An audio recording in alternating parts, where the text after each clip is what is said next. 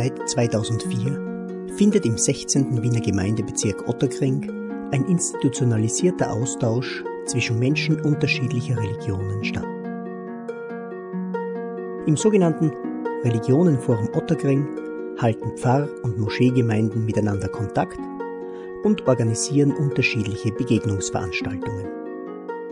Zum 15. Jahrestag dieser interreligiösen Dialogpraxis hören Sie darüber in 15 Anekdoten, die unsere Erfahrungen wiedergeben, zum Nachdenken anregen und zum Miteinander ermutigen sollen.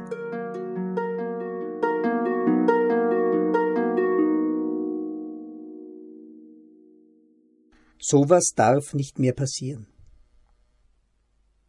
Mit Blick auf 100 Jahre Islamgesetz in Österreich fuhren wir 2012 mit einer Gruppe christlicher und muslimischer junger Erwachsener auf eine interreligiöse Fahrt der Begegnung nach Bosnien-Herzegowina.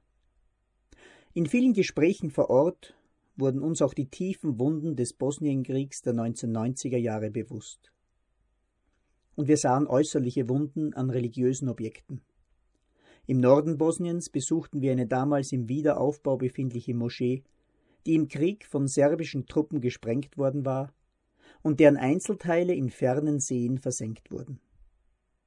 In der Herzegowina machten wir in einem serbisch-orthodoxen Kloster Halt, das im Zweiten Weltkrieg von Deutschen und im Balkankrieg von kroatischen Truppen verwüstet worden war.